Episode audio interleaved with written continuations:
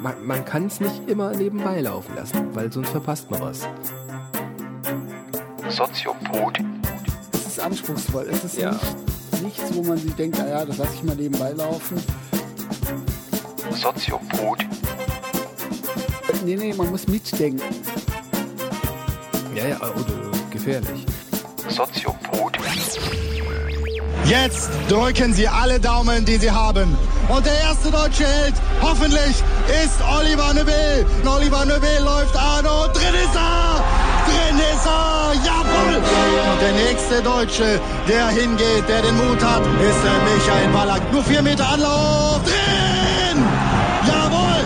Auch dieser Elfmeter ist drin. Argentinien gegen Deutschland. Der zweite Elfmeter für Argentinien. Gehalten! Ihn! Er hat ihn! Jetzt Lehmann hat ihn!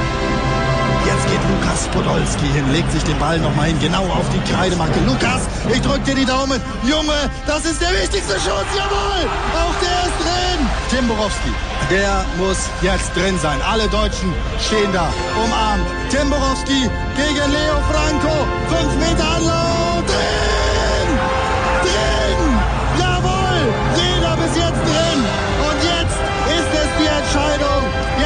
Vorletzte Argentinier rein. Es grillt an. Cambiasso von Inter Mailand. Der nimmt 5 Meter Anlauf. Jetzt Lehmann. Hat ihn! Hat ihn! Hat ihn! Ja! Ja! Wir sind im Halbfinale! Herzlich willkommen zur 14. Ausgabe des Soziopods. Und obwohl wir großspurig angekündigt haben, dass wir heute über Karl Popper sprechen, wollen wir das so ein bisschen rauszögern, die Spannung bis ins Unermessliche steigern. Das, also Karl Popper wird eigentlich so unser Höhepunkt. Den können wir jetzt natürlich noch nicht verschießen. Also große Enttäuschung jetzt bei den Karl Popper-Fans und euch. Nee, heute war Fußball. Und König Fußball regiert, wie bekanntlich, Europa, überschattet jedwede Eurokrise und äh, lässt das Volk feiern, grölen, heulen, was auch immer. Und wir haben uns gedacht, da wir gerade frisch das Deutschlandspiel gegen Holland gesehen haben und die Holländer jetzt leider wieder nach Hause fahren müssen wahrscheinlich, ähm, haben wir uns gedacht, wir machen heute mal etwas lockereres äh, und sprechen so über Fußball. Also nicht nur über Fußball, sondern eher so, was damit zusammenhängt. Nämlich, oder ich sage erstmal Hallo, äh, Dr. Köbel. Hallo. Sie sind ja auch da. Ja, hallo. Guten Tag. Guten Tag. Ähm, ja, ich stelle mich wie immer selber vor, aber Ach so. ja, mir gegenüber sitzt Herr Breitbach, genau. der ehemalige Cheftrainer von der Alemannia Aachen, Alemannia Aachen. TU Würzburg. so ungefähr. Ähm, ja, also heute keine, wie gewohnt, äußerst fundierte Sendung.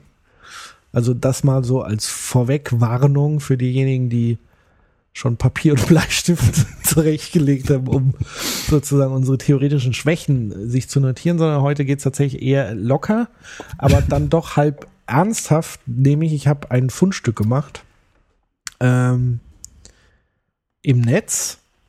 Und zwar gibt es eine Guerilla-Aktion, scheinbar in Berlin aufgetaucht. Und zwar wurden da Deutschland-Fähnchen, äh, die diese Fähnchen, die man an diese Autos da macht, weißt du, Mhm. äh, wurden abgeknickt und einen Zettel hinterlassen stattdessen.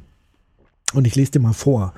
Ähm, lieber Autofahrer, liebe Autofahrerin, ich habe Ihre Deutschlandfahne entfernt.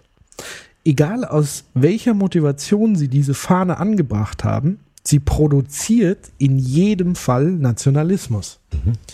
Nee, doch. Diese Fahne steht nicht für Fußball oder irgendein Team, sondern für deutsche Identität. Ersparen Sie sich das Geld und die Arbeit und der Natur den Müll und ersetzen Sie äh, die Fahne bitte nicht durch eine neue. Ja. Was würdest du denn so dazu sagen? Ja, ich meine, diese Aktion steht in so einer gewissen Tradition, kann man sagen. Also es gibt äh, im linksautonomen Spektrum eine Bewegung, die heißt Antideutsch. ja, heißt die wirklich so? Ja. Okay. Die heißt Antideutsch, das sind zum Teil, ich kenne die Leute auch, ist aus Frankfurt, aus dem Institut für Soziologie. Da gab es auch ziemlich viele Antideutsche. Da gab es dann auch so Klosprüche, ähm, wie äh, das Bildungssystem ist rassistisch und die Professoren sind alle Nazis und so. Also sozusagen Deutschland als solches gehört abgeschafft. Ja. Ich kenne das ja noch so aus meiner persönlichen Jugend, Sturm und Drang Punk-Zeit, Genau, da ist es wo jetzt so auch. die Lieder von Slime Ja, hoch und genau. runter liefen, Deutschland verrecke Genau. und so. Das ist so dieses Anti-Deutsch-Bewegungs- ähm, äh. Und das, äh, ja, das wird jetzt anscheinend auf die EM gemünzt. Ja, gut, ich meine, erstmal ähm, Meinungsfreiheit. Ist wichtig, dass es so Leute Ja, gibt. naja, Meinungsfreiheit mit Sachbeschädigung kommt. Gut, jetzt- genau, das wird's- man jetzt schon mal Ja. Das wäre jetzt die Frage, ob dieses Fädchen halt Sachbeschädigung ist. Ja, im Grunde schon. Ist das Abbrechen eines Mercedes-Benz-Stern von Autos, äh, wäre Ja. so, so der gleiche Akt? Ja gut, es kostet halt mehr, der Benz-Stern, als jetzt die Fahne. Ja, aber das kann ja nicht der die Schaden. Begründung sein. Nee, aber der Schaden ist geringer und deshalb wird wahrscheinlich auch die, Polizei weniger Mühen, ja, Kosten und Mühen äh, nimmt. wahrscheinlich. Nee, ich meine jetzt auch generell zu diesem antideutschen Habitus. Da ist es äh, Teil der Meinungsfreiheit, diese Meinung zu äußern und das ist auch zum Teil gar nicht uninteressant, was die sagen, weil die halt geschichtlich argumentieren und sagen, alles, was aus Deutschland kommt, ist sozusagen verdorben durch den Zweiten Weltkrieg und sollte eigentlich überhaupt nicht mehr aufgenommen werden. Ja. Ja, und ähm, das mit den Fahnen, ja, gut. Ich glaube, jetzt so eine Fahne ist nicht so teuer und so aufgeladen, als dass das jemand wirklich schlimm findet. Also im schlimmsten Fall ärgern sich die Leute ein bisschen und kaufen eine neue. Also ich glaube, das ist nicht so. Nicht so Wahrscheinlich. tragisch. Ähm, aber vielleicht mal um die, um die, über die deutsche Fahne zu sprechen, die da abgerupft wurde. Ich meine, rein geschichtlich hat es ja jetzt mit der deutschen Vergangenheit, die da normal immer in den Kontext gebracht wird, ja eigentlich nichts zu tun, sondern es ist ja eigentlich die bundesrepublikanische Genau. Fahne. Ja, genau. Also der Guido Knob, dieser Historiker aus dem ZDF, der sagt ja immer, es gibt so zwei deutsche Traditionen. Die schwarz-weiß-rote und die schwa äh, schwarz-rot-goldene. Mhm. Und er sagt halt, die eine Tradition ist die hochproblematische und die andere ist sozusagen die zukunftsweisende. Also das neue Deutschland. Genau, also sozusagen das Deutschland nach dem Zweiten Weltkrieg, das demokratische Deutschland, das sozusagen aus der Geschichte gelernt hat. Das würde man wahrscheinlich jetzt ja auch diesen Leuten entgegnen können, dass es ähm, natürlich was mit Nationalbewusstsein zu tun hat, aber in einer Weise, die überhaupt nicht vergleichbar ist, jetzt wie, wie mit einem ähm, rassistischen, faschistoiden Deutschland damaliger Zeit. Ja.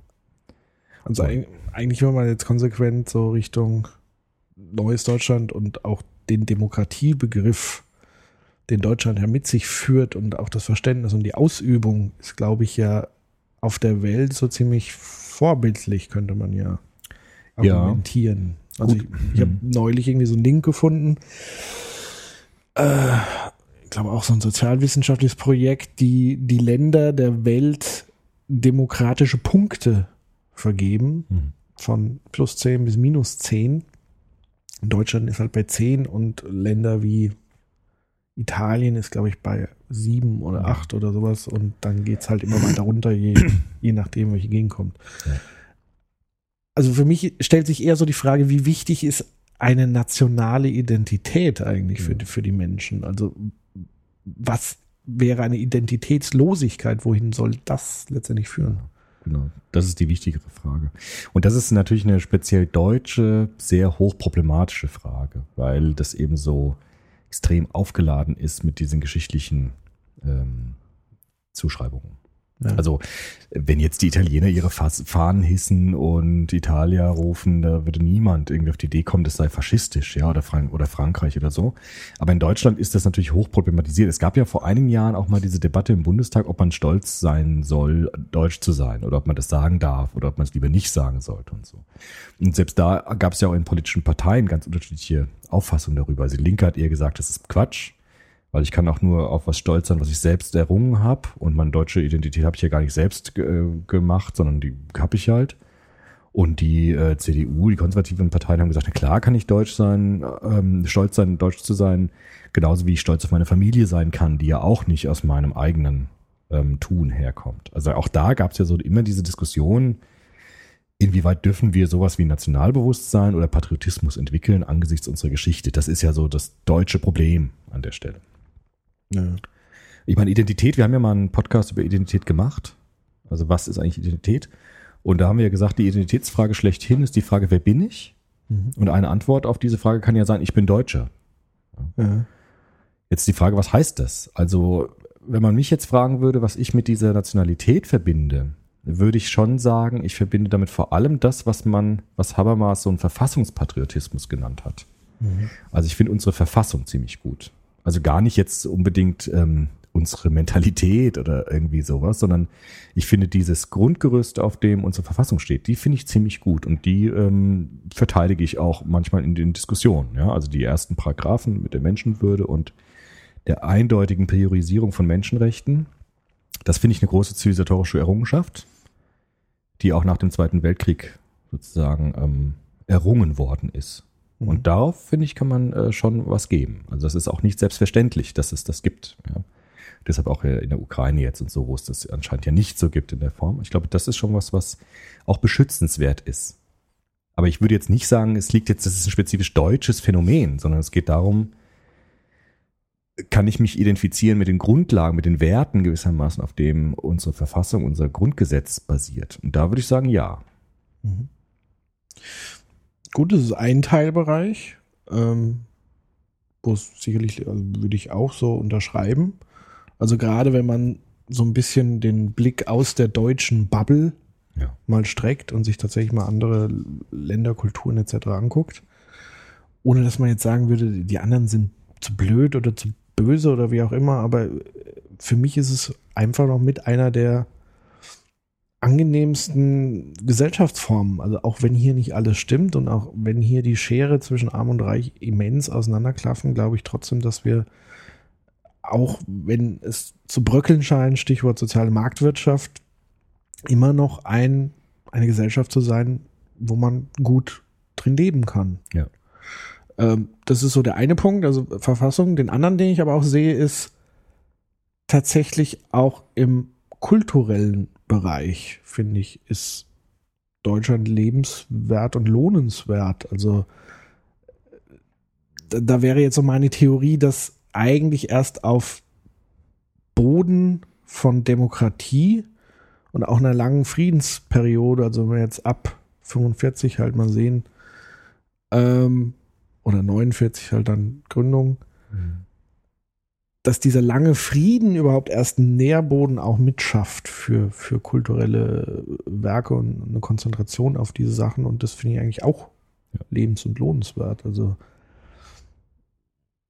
ja, also es sind ganz viele kulturelle äh, Dinge, wo ich sage, ja, ich fühle mich eigentlich so ein bisschen schon verwurzelt, so ein Stück Ja. weit. Ich glaube auch, dass das sozusagen jetzt die Leute, die diese Fahnen abreißen, auch gar nicht äh, problematisch finden, so eine Art der Zugehörigkeitsempfindung. Ich glaube, was die ich glaub, das ist so ein Beißreflex. irgendwie, Also ich kann mich, wie gesagt, in meiner Sturm- und Drangzeit hätte ich wahrscheinlich das Gleiche getan. ja. Also es ist so eine blinde Wut. Also man hat so dieses Übermem, Mhm. Deutschland der, der Gräueltäter und es überstrahlt so alles andere. Ja. Ja, weil sozusagen diese, dieser Patriotismus, der da irgendwie gezeigt wird, ja irgendwas Emotionales sehr stark ist. Also was wir jetzt gemacht haben, war ja eher so eine Art Abwägung. Also was ist gut, was ist nicht so gut, was kann man argumentativ verteidigen und so weiter und was nicht.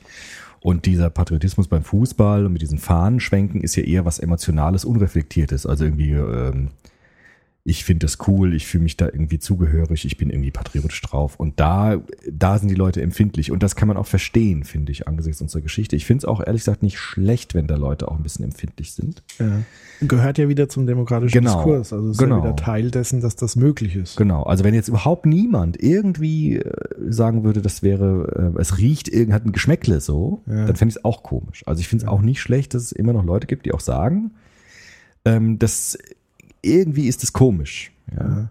Weil es irgendwie so eine emotionale Aufladung hat, die angesichts unserer Kultur, unserer Geschichte äh, seltsam ist. Und das ist auch wichtig, das zu sagen. Von daher finde ich das überhaupt nicht problematisch mit diesen Fahnen. Ja, ich meine, ob das jetzt Sachbeschädigung ist, okay, aber ich finde es moralisch jetzt nicht entrüstend, dass Ja. das geschieht und dass dieser Zettel geklebt wird. Ich meine, da hat sich jemand Mühe gemacht, Gedanken gemacht und hat irgendwie einen Text verfasst. Okay. Also ich finde das ähm, nicht problematisch. Ja. Also das heißt, diejenigen, die das problematisch finden, könnte man dann schon wieder so einen Ja. Verdachtsmoment des bösen Patriotismus.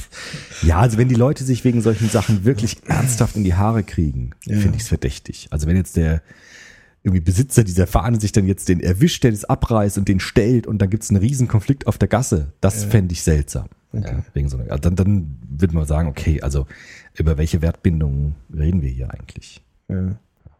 Aber ich finde, diese Phänomene macht es ja bunt. Ich finde es aber auch gut. Ich hab, war heute in Mainz und äh, da hat man ganz viele Studenten gesehen, die sich die äh, Farben ins Gesicht gemalt haben und so Ja. und sich so Perücken aufgesetzt haben und so. Ja. Und ich fand es ein sehr gutes Zeichen, dass das Rechtsradikale immer schlecht finden, wenn sowas ist.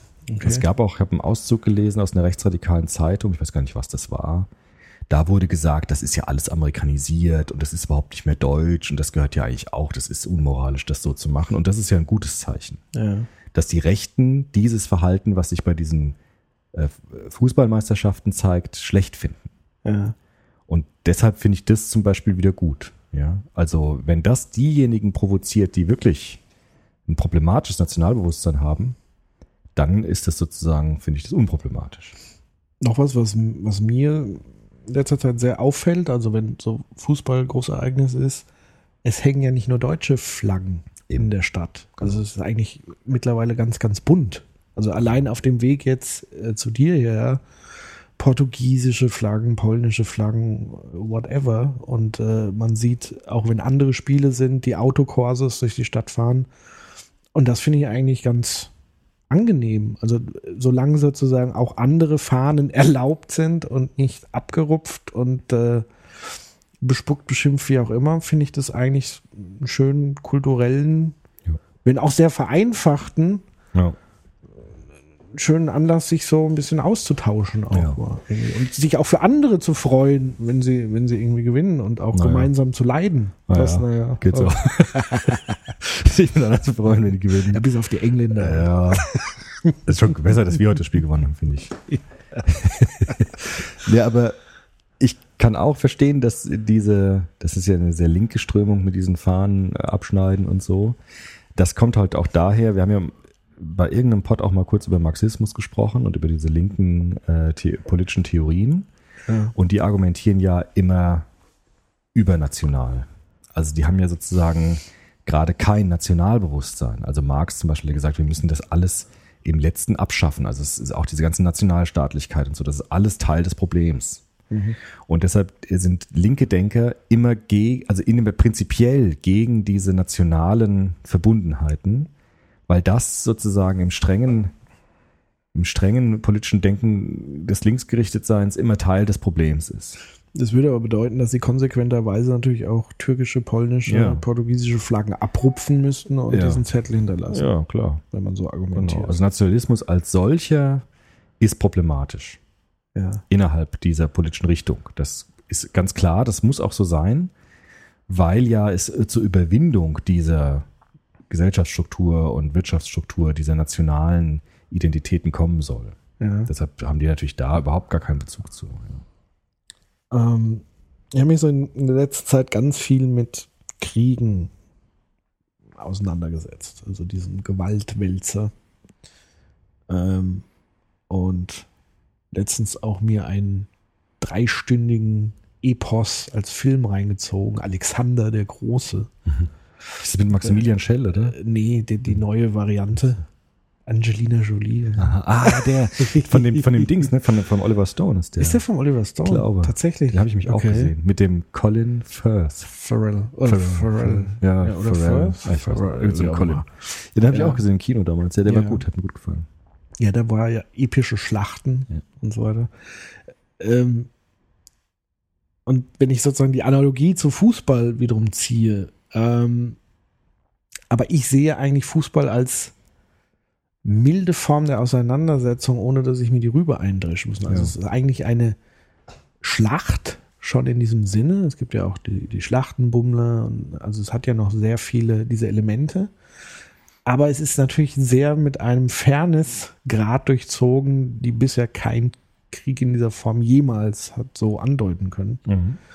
Und von, von daher finde ich es schon interessant, dass, wenn man noch nicht so weit ist, Na- Nationalität oder Nationalismus abzuschaffen und schon in die Richtung, vielleicht können wir da auch nochmal drüber sprechen, eine Weltregierung, da gibt es ja auch wieder, auch aus der linken Ecke kritische Stimmen, die ja auch das nicht wollen, also die eine Weltregierung, also was ist dann sozusagen noch die Alternative? Entweder Nation oder eine Weltregierung. Dazwischen hm, schwierig oder am liebsten dann keine Regierung, das ist dann so die, die dritte äh, Alternative. Ähm, also wor worauf ich hinaus will, ist, dass ich das so als, wenn es noch Nationen gibt, als eine an, an, ein angenehmeres Messen Ja.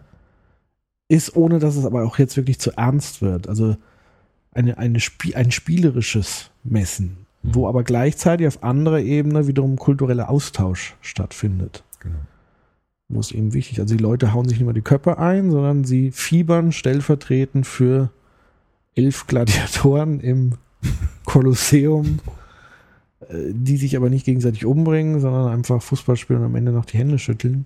Ja. Das finde ich eigentlich ganz angenehm, muss ich Ja. sagen. Das ist ja auch das Angenehme.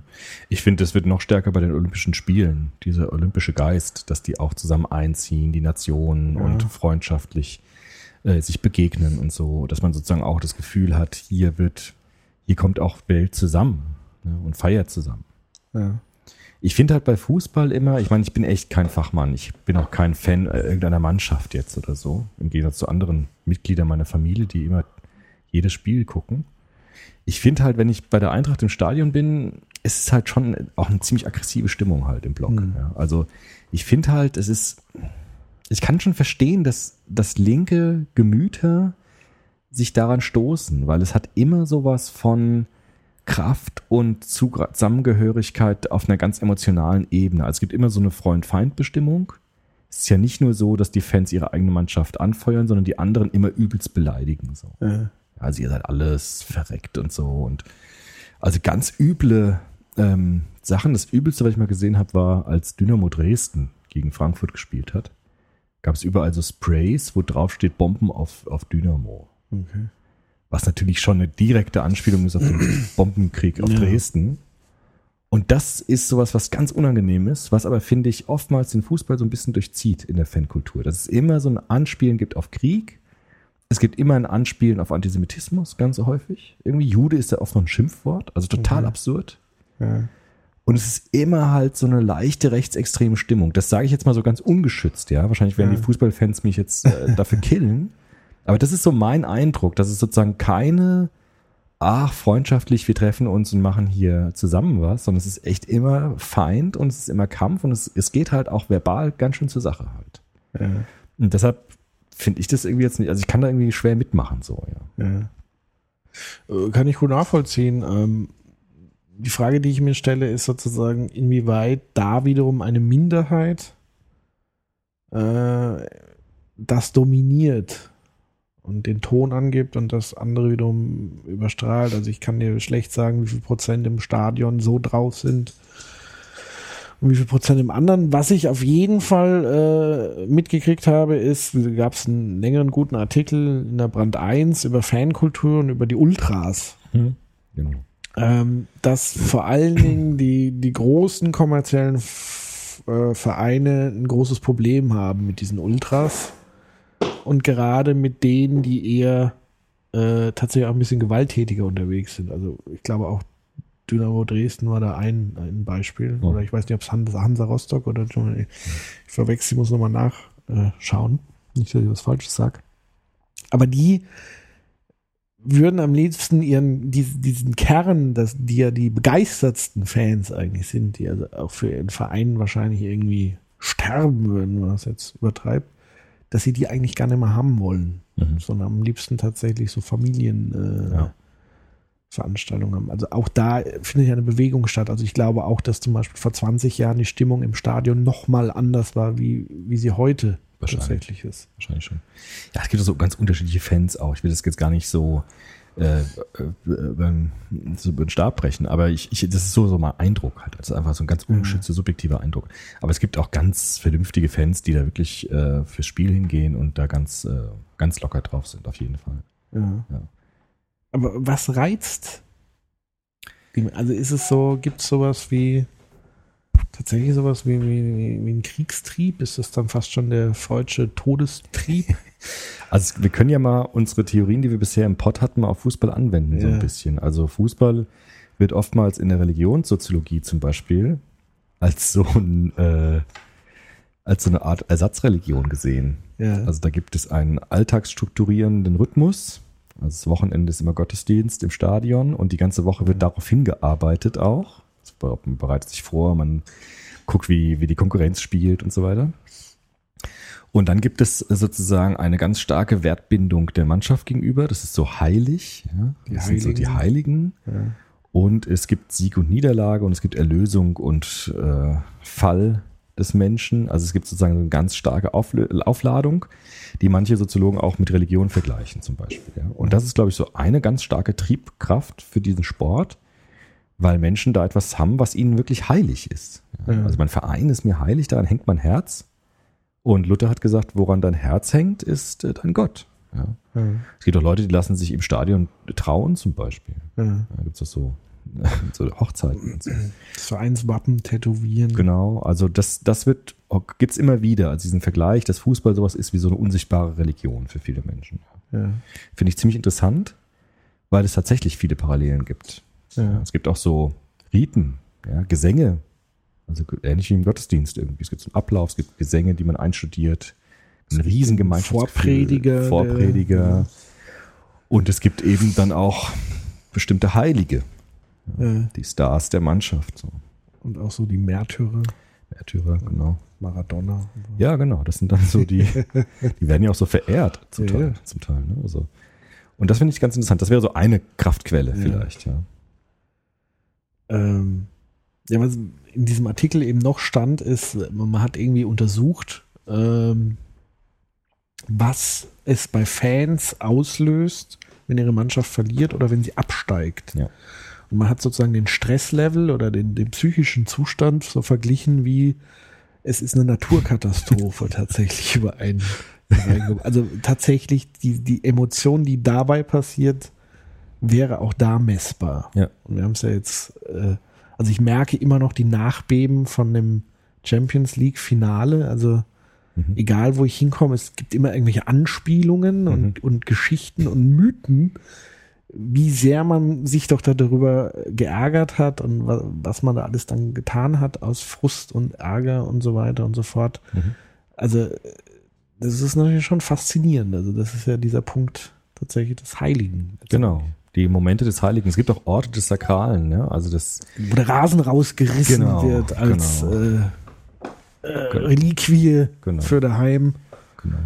Also es gibt echt, also, also Religionssoziologen, ich arbeite auch zum Teil mit diesen Autoren, die das vergleichen immer mit so kollektiven Ekstasen, ja. Ja. Also Emil Durkheim, so ein französischer Religionssoziologe, hat schon im 19. Jahrhundert äh, so Beobachtungen gemacht, dass es einerseits so individuelle Ekstasen gibt, aber auch kollektive. Ja, zum Beispiel bei so Tänzen von ähm, Naturreligionen, die dann ums Feuer tanzen und die Geister beschwören und so weiter. Ja. Und dann in diesen Momenten der kollektiven Ekstase, also in dem so eine Gruppe sozusagen zusammengeschweißt wird, in dem sie das Gefühl hat, über sich selbst hinausgerissen zu werden, also über sich selbst hinauszugehen, dass in diesen Momenten so ganz starke Wertbindungen entstehen.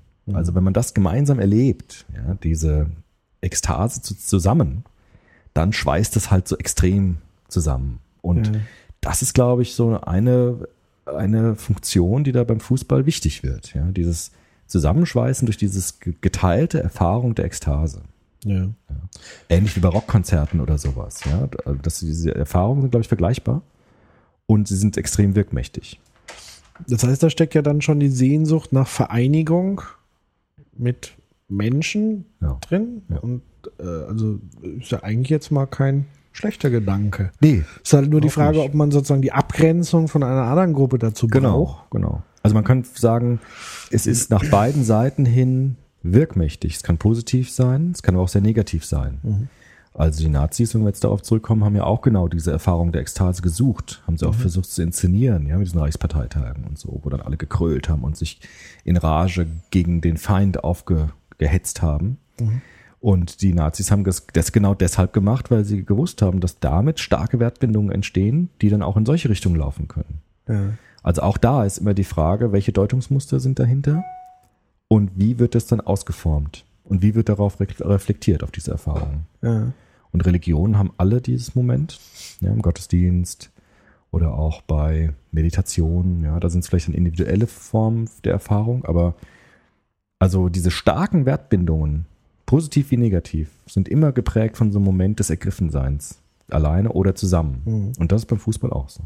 Ja. Also selbst wenn man so distanziert, wie wir jetzt darüber sprechen, rangehen, aber ich erinnere mich, wo wir beide in den Sog der Ja. Ekstase geraten sind, nämlich Genau. in, in der WM, wann war's? 2006, glaube ich, war das. 2006 war das. Genau. Genau. Mit Tränen in den Ähm, Augen. Wir waren in Frankfurt Public Viewing, Genau. Das legendäre Spiel Deutschland-Argentinien durch Elfmeterschießen entschieden. Und wir haben irgendwie den ganzen Nachmittag brutzelnd in der prallen Sonne gesessen und haben auf dieses Spiel gewartet. Und dann kam es endlich. Mhm. Und es war ein unglaublich spannendes, aufregendes Spiel, was dann im Elfmeterschießen. Und ich kann mich tatsächlich noch erinnern, wie wir mit fremden Menschen Ja. in den Armen lagen. Genau. Äh, und am Ende halt diese Einheit gefunden, gesucht und Genau. äh, ein unbeschreibliches Gefühl letztendlich auch. Ja. Man kann sich dem fast nicht entziehen, wenn man dabei ist.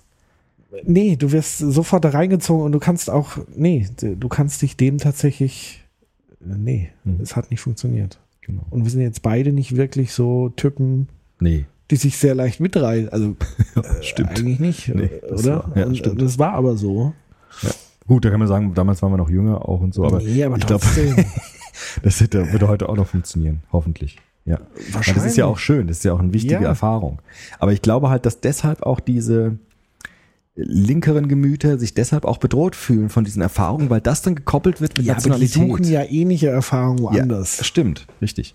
Also äh, darüber muss man halt mal sprechen. Also sprich, es geht ja im Kern darum, das macht ja Identität aus, eine Zugehörigkeit zu finden, eine Verschmelzung mit einer Gruppe von anderen Menschen, nicht mehr alleine zu sein, sondern große Emotionen mit anderen Menschen zu teilen Genau. und darin aufzugehen, im Glück aufzugehen. Ja. So, und dann gibt es halt einfach verschiedene Methoden, das zu tun. Genau. Ähm, Fußball ist jetzt sicherlich eine sehr populäre Methode. Das mag man jetzt gut finden, doof finden. Aber das jetzt zu verwechseln mit, es gibt ein viertes Reich, finde ich persönlich dann ein bisschen übertrieben. Ist ja übertrieben. Aber ich glaube, das, was die Leute meinen, ist diese Kopplung zwischen diesen Kollektivekstase und Nationalität. Ja, aber äh, Und das hat ein da Geschmäckle. klingt, ja, aber da, ja, das ist schon klar, aber da klingt dann immer so durch, äh, dass man das gar nicht nötig, also keine Einheit irgendwie, und, und das nehme ich ihnen einfach nicht ab. Also da sind sie, glaube ich, nicht ehrlich zu sich selbst. Also dann gibt's bei denen halt irgendwelche, Ja, ich glaube schon, dass sie sagen würden, wir haben das bei der Musik, bei der Punkmusik geht's ja ewig ab bei den Konzerten. Wir haben das im Hinblick auf unsere politische Philosophie, ja.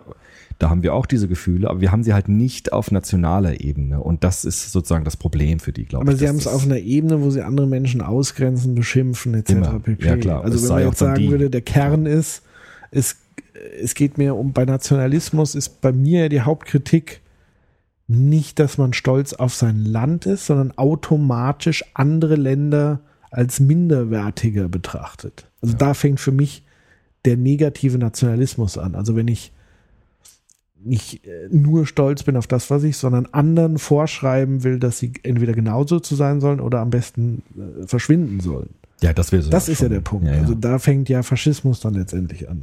Da finde ich es dann noch gefährlich. Also Ja.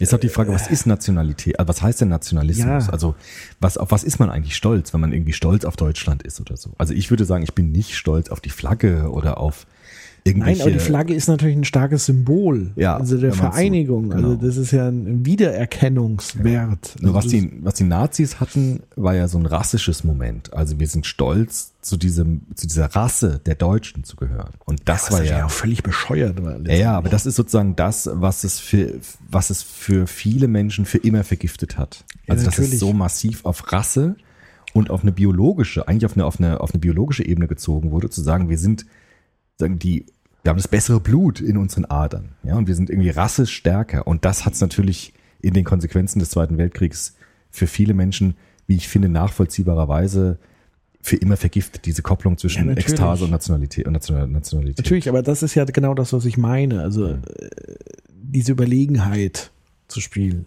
Also nicht zu sagen, wir sind jetzt mal die Rasse, das ist ja sowieso fraglich, Ja, eben. es gibt. Ja. äh, aber die, die, es gibt zwei weitere Stufen, die das Ganze extrem vergiftet haben. Die erste war zu sagen, ich äh, akzeptiere, also andere sind minderwertige und die dritte ist noch natürlich wesentlich schlimmer, weil wenn die nicht gewesen wäre, wer weiß, was passiert wäre, nämlich tatsächlich äh, andere Rassen auslöschen zu wollen und auch auszulöschen Ja. oder äh, Menschen einfach zu töten Ja. au- aus dieser Ideologie heraus. Ja. Das hat ja dazu letztendlich geführt. Also ich glaube, es ist der Schrecken davor, was sich entwickeln kann aus diesen Mechanismen der Masse. Genau, genau, genau. das, kann ist ich auch es. verstehen. Das ist es. Und das ist das Erschrecken und das ist sozusagen immer das, was die dann befürchten. Das ist genau der Punkt. Das kann ich natürlich verstehen und das habe ich ja teilweise auch lange Zeit so unterschrieben, unhinterfragt. Aber ich möchte gerne noch einen Schritt weiter, tiefer gehen. Also die, diese Sehnsucht, die ja offensichtlich bei Menschen vorhanden ist, einfach die Frage stellen, kann man die so kanalisieren, dass es okay ist? Ja, ja, ja, klar.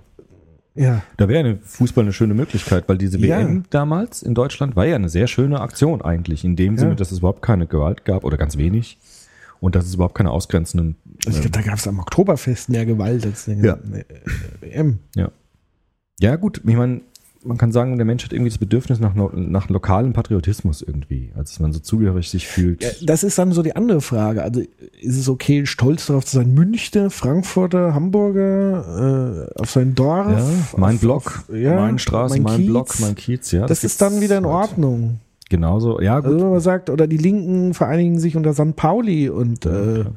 Finden das sozusagen, also jetzt nicht alle natürlich, aber da finden sich ja auch wiederum weite Teile darunter. Klar. Ja, es gibt auch so Camps von linken äh, Genossen, die auch mit ganz ähnlichen Methoden arbeiten. Die hetzen Ja. sich dann auch gegenseitig auf und wir sind die. Ich meine, allein der Begriff Frankfurter Schule ist ja wiederum eine identitätsstiftende Gruppengemeinschaft. Ja, jawohl, da. Ja, da würden die natürlich sagen, äh, Ja, aber im Grunde genommen ist es eine, eine Symbolik, aber dafür, ich weiß nicht, haben sie sich selber so genannt oder wurden sie so genannt? Gute Frage. Ich glaube, sie haben sich auch selbst so genannt. Wenn das so ist, dann ist eine identitätsstiftende. Gruppensymbolik. Ja, aber Adorno zum Beispiel hat sich deshalb ja gerade mit den 68ern angelegt, weil er sofort wieder gesagt hat, ich will nicht mitmachen. Also die Frankfurter Schule war extrem aggressiv gegen diese Form der Vergemeinschaftung auf solchen Ebenen. Also hat, deshalb waren die auch nie fassbar. Die 68er wollten die ja auch für sich gewinnen. Adorno und die ganzen anderen Leute. Und die haben sofort gesagt, nee, weil es strukturell wieder ähnlich ist und wir machen da auf keinen Fall mit mit diesen, äh, mit diesen ganzen äh, ekstatischen Massenbewegungen. Und das war sozusagen Aber immer waren das nicht Anhänger des Marxismus?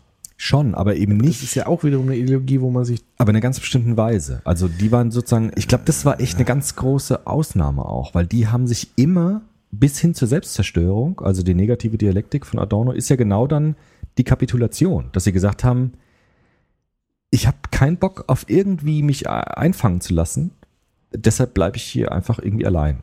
Also das war sozusagen die radikale Verweigerung jeglicher Mitmach, ähm, äh, Mitmachharmonie. ja.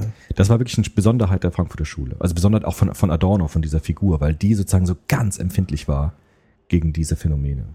also ein Separatismus. Ja, also eigentlich immer so eine negative Dialektik. Also immer zu sagen, sobald mich was ergreifen will, distanziere ich mich Das ist davon. doch furchtbar. Naja gut, aber es ist sozusagen konsequent, wenn man sagen will, ich möchte mit aber- all diesem nichts zu tun haben. Aber das ist doch ein furchtbar einsames Leben. Ja, schon, die waren ja, die waren ja auch einsam. Die waren ja auch zum Teil einsam. Ja gut, es ist halt eine Was wird denn Adorno heute zum Internet, zum Mitmachen?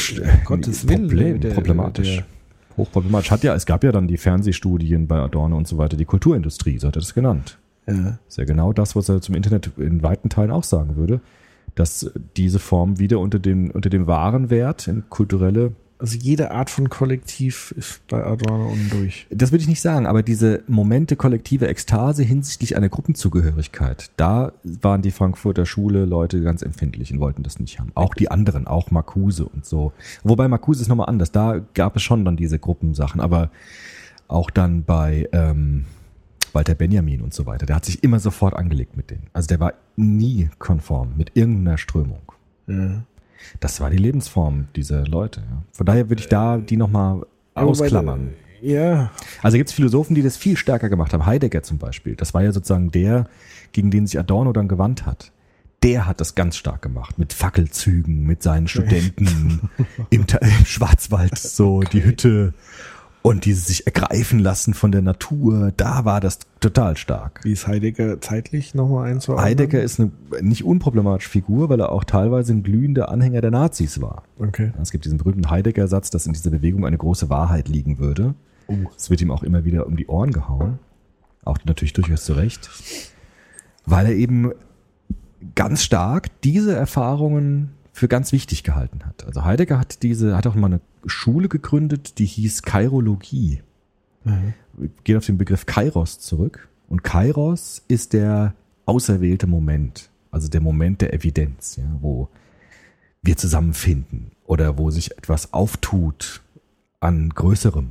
Man spürt plötzlich das Ganze. Ja, so. Und Heidegger war da unglaublich wuchtig in diesem Bereich und hat es auch gefordert und gewollt und so. Und das war sozusagen die Angriffsfläche dann der Frankfurter Schule. Also Adorno hat das auseinandergenommen und äh, richtig zerrissen, Okay. weil er gesagt hat, das ist so gefährlich.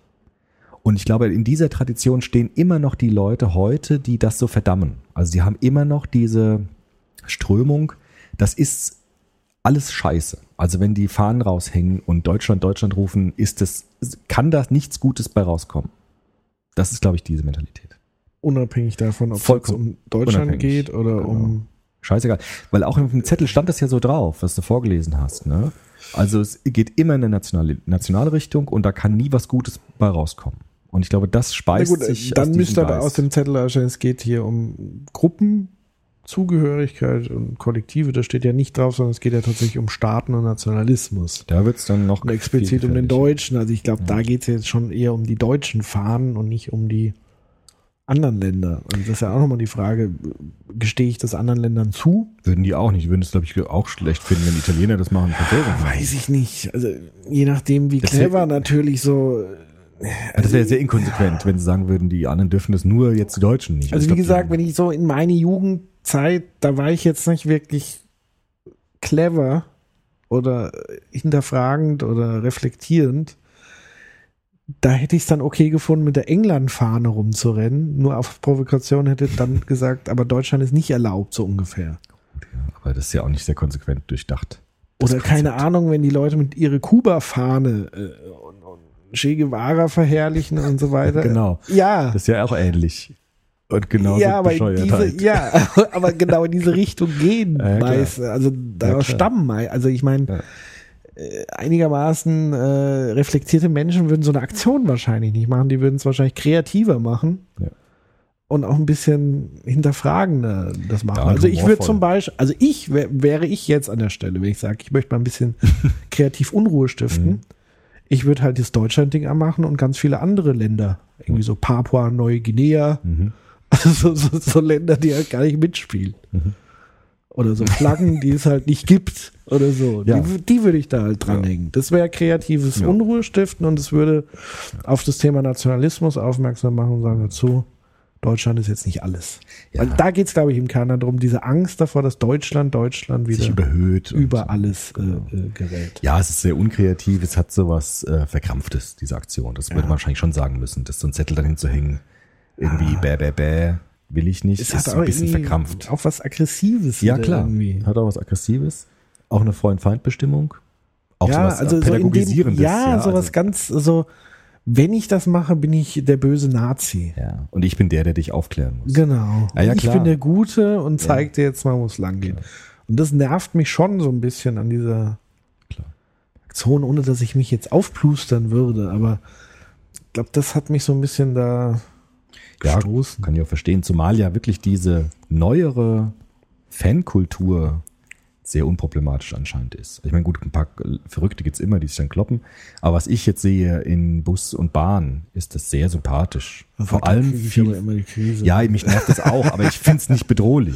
Ich find's nicht bedrohlich. Ich find's manchmal, wenn die Eintracht spielt, bedrohlich. Ja. In S-Bahn, wenn die Bierdosen durch den Gang rollen und so. Also Sag mal Aber so, das ich finde finde ich immer bedrohlich. Horden von besoffenen Menschen Ja, bedrohlich, ich auch. egal ob sie äh, Vereinsfarben tragen oder Kegelclubs sind. Das Ja, finde ich grundsätzlich Ich auch. bedrohlich. Ich auch. Aber ich finde bei diesen Deutschlandspielen, da sind zum Beispiel viele Frauen dabei, junge Frauen, die Ja. auch sich Trikots Ja, anziehen und sich da die Farben bemalen und so weiter. Und das finde ich dann sehr viel angenehmer, als wenn halt nur die Jungsgruppe bei der Eintracht sich äh, zusäuft und dann rumkrölt. Ja. Und ich finde bei diesen Nationalspielen jetzt, bei der EM, finde ich es finde ich überhaupt nicht problematisch. Da finde ich es sogar manchmal witzig. Wenn die so diese, diese Bänder auch haben, diese Hawaii-Bänder mit den deutschen Fahnen und so, das finde ich eher lustig, ja. Das ist ja ein sehr spielerischer Umgang damit. Ich denke, das ist auch nochmal eine ganz wichtige Komponente, die weibliche Komponente, dass die dazugekommen ist, Ja. entschärft das natürlich entschärft es äh, sehr. immens. Ja. Weil dann beherrscht man sich dann vielleicht schon nochmal. Auch die Fußballspieler sind ganz anders. Ich habe neulich gab es eine Talkshow, weiß nicht, Maybrit Illner oder was das war, wo der Toni Schumacher da war Ja. und so der Mario Basler und so, die alten Jungs. Kippe rauchen, genau. Weißbier trinken. Immer. Genau. Und das ist überhaupt nicht vergleichbar mit so einem Philipp Lahm oder so, die halt Ja, wirklich ähm, ganz weltoffene oder so einen Typen wie den Yogi Löw, der fast schon intellektueller ist, wenn man vergleicht jetzt mit früheren Bundestrainern, ja, die irgendwie gesagt haben, mit Frauen rede ich nicht über Fußball und Echt? so Okay. und auch homoph homophob ohne Ende. Würdest du nochmal das zitieren, was du vorhin zitiert hast vom Lotter, Lotter Matthäus, oder ist das not äh, Was hat er, was, sendefähig? was meinst du? Wie? Du hast doch vorhin ein Zitat vom Lothar Ja. Matthäus, wie er, was einem Spieler gesagt.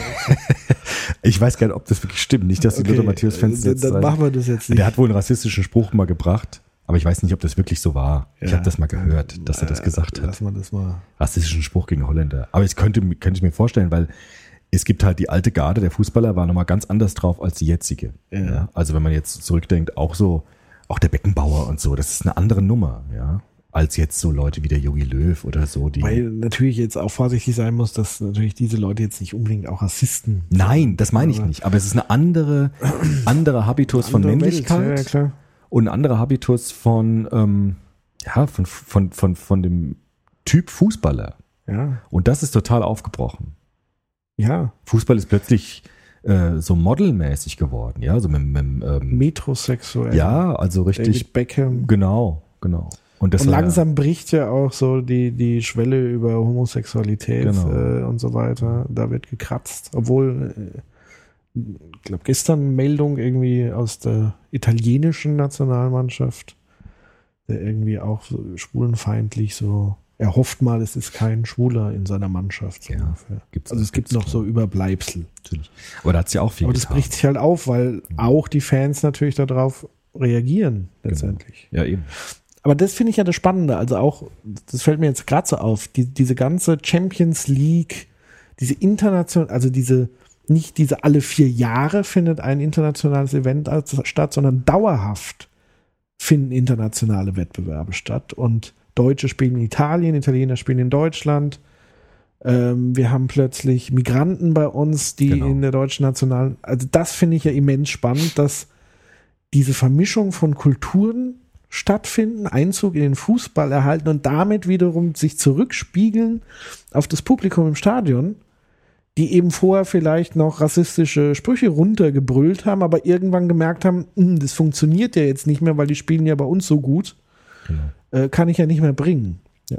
Und das finde ich einen extrem spannenden Prozess, den Fußball auch in den letzten zig Jahren da durchgemacht hat. Und da muss man auch mal bei all dem Kommerz und Pom Proports anerkennen, Ja. dass es tatsächlich äh, Völkerverbindungen hergestellt hat. Ja. Es ist erschreckend, dass ich das jetzt so sage. Aber ich glaube schon, dass das so ist, oder? Ja. Und bei der linken Szene ja auch. Es gibt diese witzige Anekdote, weiß ich auch nicht, ob das stimmt. Das hat mir auch mal jemand erzählt, dass damals der Rudi Dutschke und der Daniel Cohn-Bendit und noch so ein paar andere Genossen Fußball-Weltmeisterschaft geguckt haben. Ja. Und alle waren für die deutsche Nationalmannschaft. Ja. Nur der Cohn-Bendit hat immer gemotzt. Nee, der hat gesagt, so. äh, dieser Nationalismus und so, alles Ja. Scheiße. Und die alle fanden das ätzend und wollten den Daniel einfach rausschmeißen. So, halt halt mal die Klappe. Kleine deinem Scheiß. Troll. Genau. Und das war wohl so, dass der Grund Bendit ist immer Troll. scheiße und der war immer, ah, scheiß Deutschland und so. Und der Rudi Dutschke und so wollte halt Fußball gucken und war natürlich für die deutsche Nationalmannschaft. Und hat dann eben gesagt, der, der Cohn Bendit hat immer genervt halt bei den Spielen. Okay. Also auch da war es auch nie so ganz. Ja, weil er auch ein halber homogen. Franzose war. Vielleicht deshalb Ja. hat er umgetrollt. Und weil er halt vielleicht noch ein bisschen äh, weniger national drauf war als Ja, jetzt. ich glaube manchmal, der war einfach tatsächlich einfach nur ein Troll. Also der hätte auch irgendwas. Also der war ja gern Stänker. Ja, Ohne eben. ihn jetzt zu diskreditieren. Also Nee, aber das- er hat ja tolle Sachen erreicht, aber ich glaube auch so in seiner Jugend Sturm und dann zeigt, ja, haben die Hormone auch an, manche andere äh, Gehirnaktivitäten übertüncht so ein Ja. bisschen. ja, und ähm, selbst auch, auch da in dieser Szene war das nicht homogen. Ja. Ja. Also auch da gab es immer so auch Leute, die das besser und schlechter fanden. Und Wie, so. wie war das einem damals denn so beim Wunder von Bern? Das war ja relativ kurz nach den Schreckens äh, Dingern und wir sind wieder wer, war ja so dieser, dieser Punkt. Was hat es da, weißt du, was, was da so ausgelöst hat? Ich kann ihm jetzt nicht so aus. Mein Vater hat ein bisschen was erzählt, weil der, der war da Kind. Der war da elf Jahre, glaube ich. Wann war das? 54, ne? Ja. Da war er elf Jahre. Und der hat genau das erzählt, dass Deutschland da wieder irgendwie eine Form von Anerkennung und Ansehen bekommen hat. Als Nation. Aber auch nur, weil andere Nationen das auch bewundert haben, so ein Stück weit, oder? Ja, und weil es wohl eine Anerkennung wert war, weil es eben fair war, weil niemand gestorben ist, ja, wie sonst bei Deutschen üblich in Auseinandersetzungen. Und ähm, weil es sozusagen so eine ganz neue Form war des Miteinander, so wie du es gesagt hast, dass man konkurriert, aber Ja. eben auf einer sehr zivilisierten Form. Und das war wohl eine neue Form der Anerkennung, die damals uns zuteil geworden ist. Ja, deshalb ist es so eingegangen. Ja. Außerdem, glaube ich, war dieser Trainer war ganz stark im Mittelpunkt. Der, ähm, Sepp. Sepp Herberger, natürlich. natürlich. War gewusst. Und der war wohl irgendwie wichtig als Figur da auch, ja. Ja. Weil der auch so, so ein Fußballphilosoph war und so. Ja. Tja. Also Fußball ist nicht böse. Nee. Äh, sich die Deutschlandflagge ans Auto zu heften, äh, auch nicht unbedingt während diesen sportlichen Wettbewerben. Ich finde es affig, aber wer es machen will, mein Gott, Ja, viel Spaß. ja. Also wie gesagt, es ist halt diese Symbolik. Für mich ist es jetzt weder die Symbolik für für, für mich ist es stärker eine Symbolik der Zugehörigkeit. Also ich zeige Zugehörigkeit und weniger ich zeige, ich bin jetzt Deutsche. So würde ich es jetzt interpretieren bei den meisten Menschen irgendwie. Natürlich gibt es den einen oder anderen Vorgarten-Nazi-Zwerg, äh, Gut, aber der, der die Chance, die Gunst der Stunde nutzt. aber der hat vielleicht gar nicht so Chancen, weil das ja so spielerisch verwendet wird. Ich glaube, der Ja. ist jetzt im Moment nicht der Vorderste. Also da sind ja die anderen eher, wirklich. also ich glaube, der Nazi hat jetzt im Moment jetzt nicht seine große Stunde. Ja, Nee. Weil die anderen Normalos äh, nehmen ihm das ja weg, diese ganzen Formen. Ja. Und er kann ja auch nicht verstehen, wie man eben auch für andere Länder irgendwie Eben. sich freuen und wie auch immer kann. Und damit so spielerisch umgehen, sich das ins, ins Gesicht malen und so, das ist ja, das ist, wie gesagt, das äh, trifft ja eher auf Unverständnis und Ablehnung bei Rechtsradikalen, was Ja. ein gutes Zeichen tatsächlich ist. Ja. Ich habe übrigens auch mal ein Trikot getragen müssen irgendwie. Müssen. Der, ja, müssen. Bei der letzten WM war das. Wieso müssen? Ja, weil ein Freund von mir, wir haben das auch mal in eine Kneipe geguckt und der hat mir so ein Trikot mitgebracht. Er hat gesagt, du ziehst es jetzt an. Punkt. Und ich habe es dann echt angezogen. Obwohl ich nie so ein Trikot angezogen hätte Okay. eigentlich. Aber ich habe das auch, ich habe das auch noch hier liegen. Ich habe so ein Ja. bescheuertes Deutschland-Trikot, weil man, das mein, mein Kumpel mir mal mitgebracht hat und gesagt hat, jetzt mach das mal, stell dich jetzt so an. Und ich habe es dann tatsächlich angezogen. Okay. Dieses blöde Deutschland-Trikot. Also Und wie Ja. hast du dich gefühlt? keine Ahnung, weiß ich nicht mehr. Aber mich wundert es, dass ich das tatsächlich angezogen habe. Aber ich habe auch ich habe da dieses Trikot angehabt. Fällt mir jetzt gerade so ein. Das war wohl in der letzten WM. Ja, also wie gesagt, also wie du halt vorhin schon gesagt hast, ob ich jetzt auf ein Popkonzert gehe und das äh, Bon Jovi T-Shirt Ja. äh, trage, Würg, aber äh, oder das Deutschland-Trikot, äh, genau, danke für den Hinweis. äh, ja, genau. Hm. es geht da nicht darum, irgendeine politische Ansicht in erster Linie, sondern es geht um Zugehörigkeit. Eine Fangemeinschaft. Verstärkung der Zugehörigkeit durch Symbolik. Genau. Ähm, Ja, ich finde es mit so Rockgruppen oder so ganz gut ein Vergleich. Es ist so, als ob man auf ein Konzert geht und ein T-Shirt seiner Favorite Rockgruppe trägt. Und so ist es mit diesen Trikots. ja, auch. nur halt natürlich tatsächlich mit dem Unterschied, es gibt keinen Gegner in dem Sinne, also keinen direkten, der anwesend wäre. Das stimmt. Natürlich kann man natürlich in Rocksongs gegen andere Gruppierungen ansingen und Mhm. anjubeln.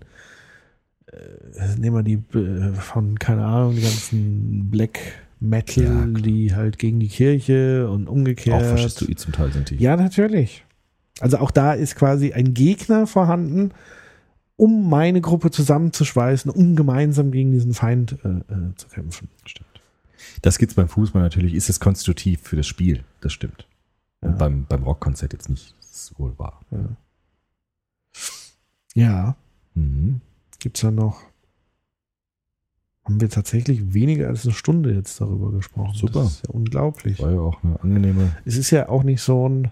Es ist ja auch schon spät jetzt nach dem Spiel. Genau. Ähm, Nächstes Mal machen wir Popper.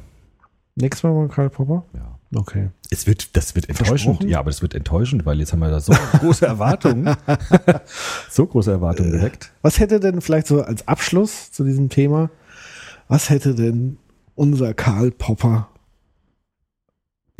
zu diesem Thema Fußball? äh, Einer der beunruhigendsten. das hat ihn überhaupt nicht interessiert. Also Das, Popper, nicht interessiert, das war ihm zu banal. Popper hat gesagt, dieses ganze Zeug, das ist alles irrelevant. Also ähm, es geht um Argumente und es geht um das Streben nach Wahrheit und Argumentationsaustausch und alles andere mit diesen Erfahrungen und dieses Ergreifen lassen, würde er sagen, ist alles Quatsch. Also nicht Quatsch, aber das ist nicht relevant. Das ist nicht philosophisch nicht wichtig. Das ist nicht Also für seinen Themenbereich nicht.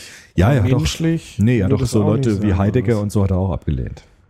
Ja, ja, Hat aber gemeint, er, das äh, würde er auch den, menschlichen Drang nach Vereinigung ablehnen? Das war nicht sein Thema. Ist auch so ein Das- alter Knochen. Ja, aber das war nicht sein Thema. Also sein Thema war nicht diese, er war auch gar kein religiöser Mensch zum Beispiel. Also sein Ja. Thema war nicht diese Erfahrung der Selbsttranszendenz, sondern sein Thema war die Überprüfung von Hypothesen. Also eigentlich ein viel trockenerer Typ. Okay. Viel trockener. Für Fußball passt viel eher hier Heidegger und so. Diese, Ja, aber den wollen wir jetzt. Äh, Ah ja gut, aber das, das, der hätte sich damit gut anfreunden können. Der hätte es gut gefunden. Aber Popper war ein Wissenschaftsphilosoph, der, ja, äh, das, das war nicht sein Thema. okay. Von daher.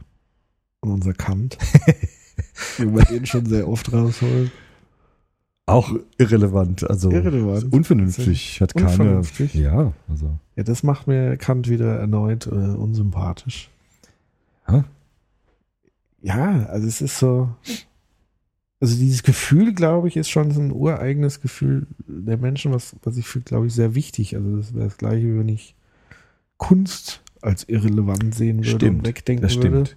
Das würde ich aber auch, weiß ich nicht genau, was Kant dazu gesagt hätte. Ja, Also aber das, das war ja kein so Feind der Typen. Kunst. Aber das sind doch so Typen, die so die dieses emotionale Ablehnen, so Reinration Ja, und und das ist im Vordergrund. Das ja, aber wurde, das schließt ja die Kunst aus letztendlich. war vielleicht jetzt Sollten wir übrigens auch mal äh, Mhm. zum Thema machen. Der Idealismus hätte sich damit ganz stark anfreunden können. Die Romantik zum Beispiel. Ja. Ja. Das Gefühl ist das Primat und nicht die Vernunft. Also bei Novalis, der gesagt hat, eigentlich ist das Träumen und Wer das war denn so, der, Schwärmen- der gab so diesen ausgleichenden Typen, den so ich jetzt bevorzugen würde. Also jemand, der die Waage versucht zu halten zwischen Gefühl, also der Gefühl versucht, so rational zu reflektieren und aber auch anzuerkennen, dass das da ist. Gibt sowas? Das ist die Ja. Poststrukturalisten. Oder Die Poststrukturalisten machen das überhaupt nicht, weil die auch überhaupt nicht über diese Gefühlsebene, finde ich, reden. Das Okay. ist also bei, bei Foucault und bei, bei äh, Reckwitz und so, da geht's ja dann nur noch um Praktiken und so. Das Ja. ist dann ganz trocken. Aber ich finde, äh, ja, der Idealismus hat das ganz stark gemacht. Bei Hegel zum Beispiel, da wird es ja versucht zu synthetisieren. Gefühl und Verstand, das kommt dann alles zusammen in so einer großartigen Synthese. Das wären so Leute, oder? Nee, ich glaube, die Philosophen, Gefühle in der Philosophie. Das, das ist Heidegger, mal- das ist so. Bitte. Doch, Da also muss es doch noch jemand anderes Ja, und die. Romantiker, Fichte, Schelling, die Idealisten, die haben über Gefühle gesprochen. Ja, aber dann nur. Ja, nicht Gefühle. nur. Ja, aber, die haben es so als Maximum, äh, finde ich ja dann auch Sturm und affig. Drang. Stu- Goethe, Schiller, das Ja, waren so die aber- Leute, die sich gegen ja, Kant gewehrt Goethe haben. ist Ja. Aber du hast ja gefragt, welche das in Primat stellen. Und das wären die. Äh, Also ich hätte mir halt einen gewünscht, der so beides irgendwie. ja, so, also die großen Hölderlin, Hegel, die haben das Ach, versucht zu synthetisieren. Faschisten. Ja? Oh Gott, wir brauchen neue Philosophen. ja. David Ja, hier, Peter Precht, Precht. übernehmen Sie. Der Precht, Liebe, der hat ein Buch über Liebe geschrieben. stimmt. Mhm. Also Jetzt der nimmt das schon ernst, wahrscheinlich, ja. ja, Ernster man als- sich das dann ja. tatsächlich nochmal durchlesen. Auch wenn er so als bisschen Popcorn. Äh, Die können wir mal einladen als Gast zum Beispiel. Ja, der wird sicherlich kommen. Da müssen wir Spendenaufruf machen an Genau, wir machen jetzt einen, einen Aufruf an die Fans, also nicht nur Spenden, sondern ihr, ihr, ihr schreibt jetzt alle gleichzeitig David Peter Precht. Genau. Er soll bitte. Richard David Precht. Äh, Richard, äh, stimmt, ich verwechsel den immer mit. Äh, Peter Sloterdijk. nee, Peter Precht war äh, die einzige Philosophie- Philosophievorlesung, die ich äh, damals äh, besucht habe, Okay. die so grauenhaft schrecklich für mich persönlich war, weil ich kein Wort verstanden habe. Kann Und nach passieren. einer Minute abgetaucht bin. Äh, Wie du und- Drogen genommen hast. Nee, das nicht. Vielleicht hätte ich das tun sollen, um es zu verstehen. äh, nee, es war tatsächlich so, die Grundlagen haben gefehlt. Vielleicht hat mich das jetzt auch im Nachhinein äh, zig Jahre später dazu angetrieben, genau dieses Projekt zu machen, Mhm. weil mich das gewurmt hat, dass ich nichts verstanden habe, was da gesprochen wurde. Weil einige Leute drin waren, die offensichtlich verstanden haben oder zumindest mitreden konnten. Aber so viel jetzt zu meinem Trauma, meinem philosophischen. Richard Also- David Precht. Wir sammeln dann die Spenden und sagen, es hat nicht gereicht. Genau, behalten. Bald. Also Nee. fleißig. Also spenden. alle spammen jetzt bitte Genau. Shitstorm an Richard David Precht. Er soll äh, sich als Gast vorstellen und ob er Ja. der Heilsbringer ist, den ich suche, Ja, der Ausgleich zwischen Ja. Emotion und Ratio. Super. In diesem Sinne wünschen wir euch noch eine wundervolle EM, äh, tolle ekstatische Erlebnisse und Gefühle. An der Stelle äh, schönen Gruß an Axel, äh, der sicherlich gerade wieder sein, seine Räumlichkeiten putzt. So, jetzt so ein Insider. Mhm. Äh, und ja, an alle anderen auch äh, liebe Grüße und bis zum nächsten Mal. Dann vielleicht tatsächlich auch mit Herrn Popper So ist es. oder Herrn Precht. genau. Oder beiden. Oder Ja, bei- Popper lebt nicht äh, mehr. Genau, wir könnten ja ein, ein Popper Special mit Precht. Genau. Ja. Nee, jetzt hören wir auf rumzuspielen. Bis Also, bis dann. dann. Tschüss. Ciao.